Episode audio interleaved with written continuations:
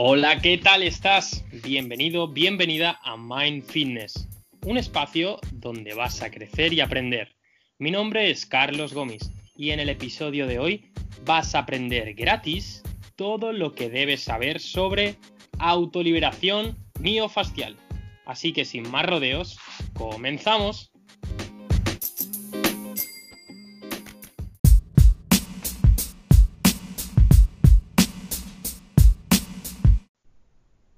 Por ponernos en contexto, el concepto de automasaje miofascial se encuentra englobado dentro del término de masaje miofascial.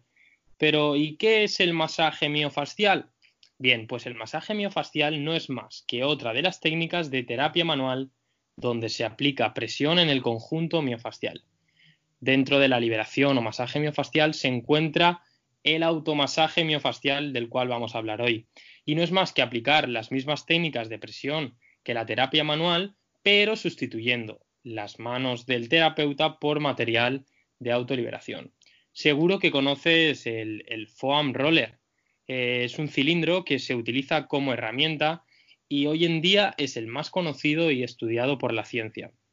Cabe decir eh, que hay distintas durezas y distintas texturas, pero este tema podría dar para otro episodio.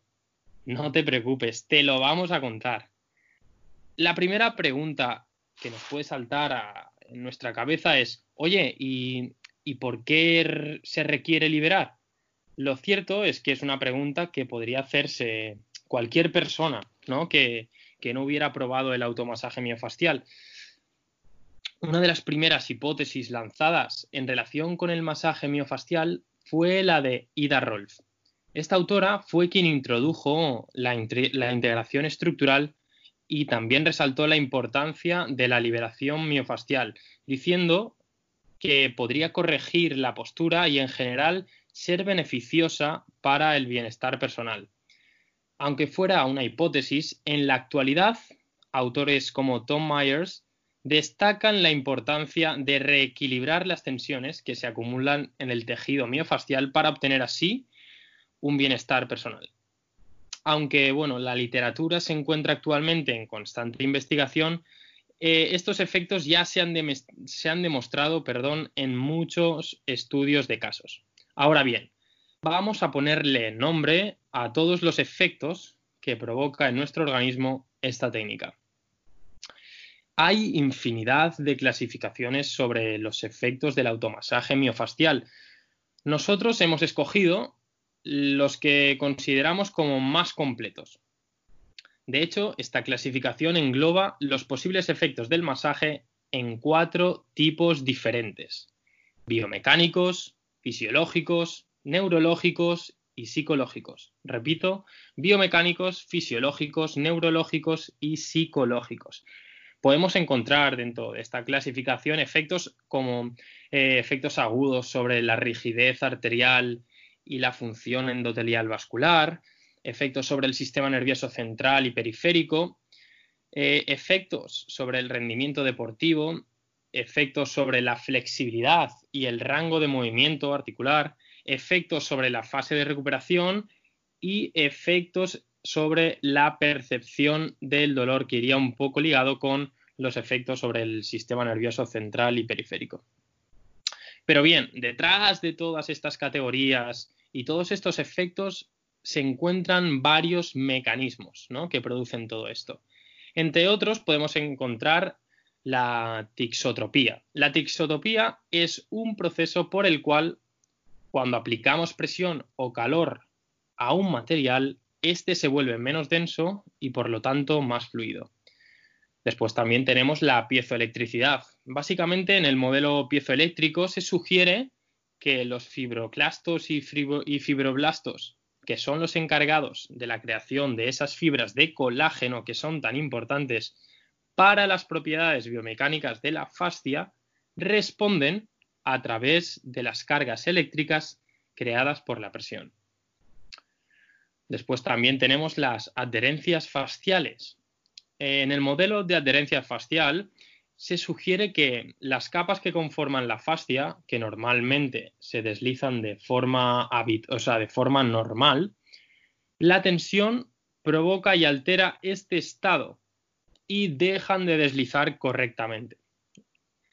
Después tenemos las respuestas celulares. En este modelo, Tozi, que es eh, este autor, sugiere que la carga mecánica que posee la fascia puede conducir a cambios a nivel celular basándose en principios de la tensegridad expuestos por Fuller, en el cual se propone que las células mantengan un estado de tensión continua mientras responden a la presión mecánica por medio de procesos bioquímicos.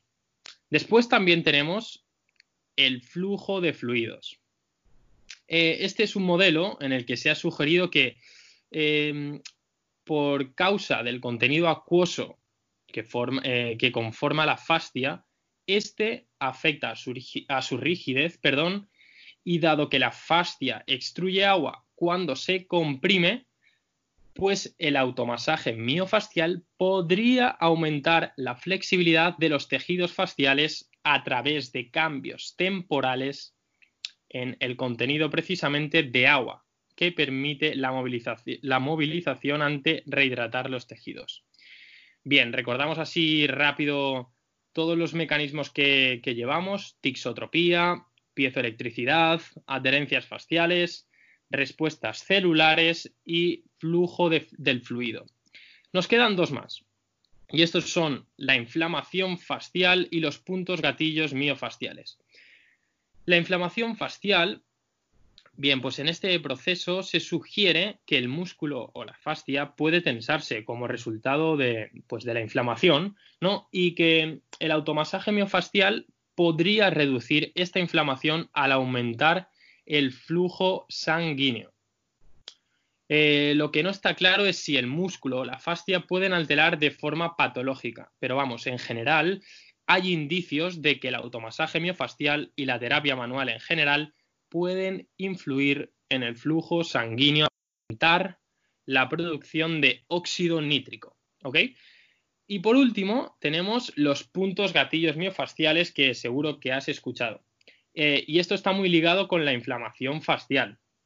Eh, se ha dicho que estos puntos gatillos ocurren, suceden cuando las placas motoras liberan excesivamente acetilcolina, acortando así localmente los sarcómeros. Eh, alteran también las membranas celulares y dañan el retículo sarcoplasmático, causando así eh, inflamación. Pero ahora bien, ¿no? Aterricemos bien, pues toda esta teoría para que te lleves algo que puedas aplicar. Vamos a aterrizarlo. Bien, pues si tienes dolor muscular, si tienes agujetas, eh, si quieres mejorar la flexibilidad o el rango de movimiento en una articulación, pues puedes utilizar esta técnica. Perfecto, pero Carlos, ¿qué pautas sigo? ¿No? Bien, pues hay bastante controversia y no se ha estipulado el tiempo, el tiempo óptimo ni la fuerza con que aplicar esta técnica. Pero te voy a dar mi humilde opinión y desde mi humilde experiencia, eh, excederse a los cuatro minutos por zona no aporta más beneficios. Una forma útil para medir este tiempo de aplicación y que además, como digo, yo mismo utilizo, es eh, la escala de dolor. ¿Y qué es esto? Bien, pues imaginemos que eh, vamos a medir nuestro dolor al aplicar la técnica del 1 al 10. Eh, si, por ejemplo, tenemos al aplicarnos en el cuádriceps un 10 sobre esa escala del 1 al 10, vamos a, vamos a realizar el masaje hasta que baje de 10 a 9. Con esto vamos a conseguir lo primero, autoconocernos, vamos a, saber eh, dónde está nuestro umbral del dolor, vamos a saber cómo gestionarnos nosotros y nosotras mismas. Y es algo que nos aporta, nos enriquece ¿no? personalmente. Es una técnica que, como he dicho, eh, yo mismo utilizo y te animo a que la apliques. Eh, nada más, muchas gracias por escucharnos y vuelve, vuelve a por todo lo que tenemos para ti. Y sobre todo, como ya he dicho, aplica lo aprendido. Así que nada, un saludo muy fuerte.